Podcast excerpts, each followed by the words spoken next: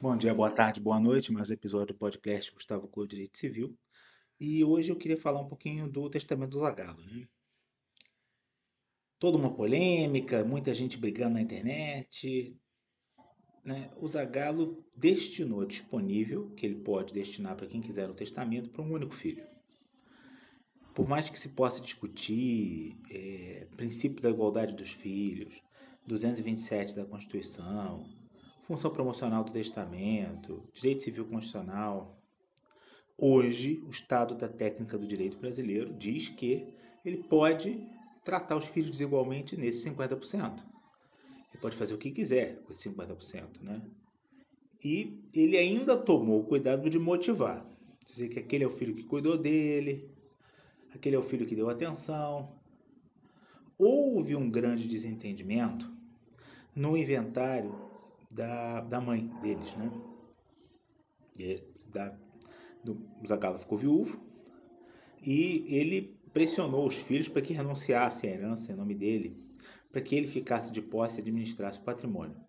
E os outros filhos, que não o Mário, pressionaram ele para receber o quinhão na herança. Fato esse, esse tipo de litígio é muito comum, tá?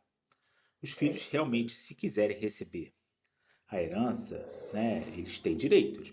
Assim, mas esse litígio já se colocou lá atrás e, e acabou é, resultando num afastamento do Zagallo em relação a esses filhos.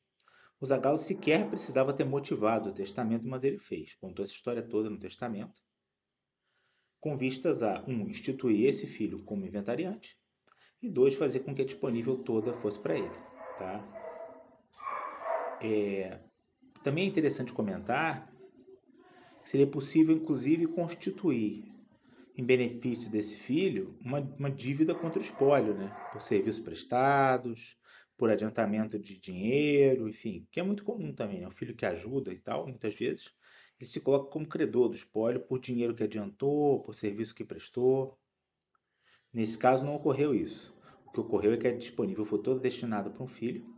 O testamento motivou essa destinação, mas sequer seria necessário que isso acontecesse. O testamento, em princípio, não contém nenhuma ilegalidade. Eu não tive oportunidade de analisar as testemunhas, né? mas é um testamento público e dificilmente haverá qualquer motivo que retire dele a sua validade ou a sua eficácia. Né? O normal é que ele seja cumprido na sua interesse exatamente como foi concebido. Ok? Um abraço, até a próxima.